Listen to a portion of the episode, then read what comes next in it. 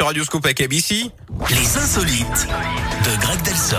Et juste avant, il, il a l'air en forme aujourd'hui, euh, Greg. Il revient pour les insolites. Maintenant, vous nous emmenez où Dites-moi? On file aux États-Unis, Yannick. Euh, Oui. Là-bas, la population est directement impactée hein, par la hausse des prix des carburants, comme tout le monde.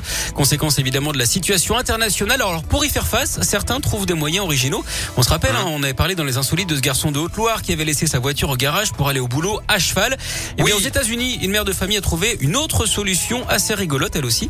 Pour aller faire ses courses, elle a également délaissé sa voiture devenue trop coûteuse. Désormais, elle utilise le char en plastique de son fils.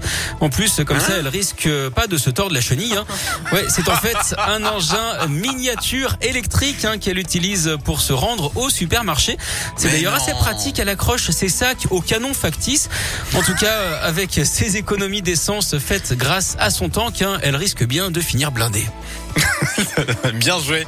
Ah, je vous l'avais dit. Je le sentais en forme là depuis tout à l'heure à commencer l'insolite. euh, voilà. Attention, je peux m'écrouler à actu. 11 heures par contre. hein. Oh non, non, non, vous ferez bien mieux, j'en suis persuadé, on a confiance en vous. Rendez-vous tout à l'heure, effectivement, à 11h pour le retour des insolites. À tout à l'heure. À tout à l'heure.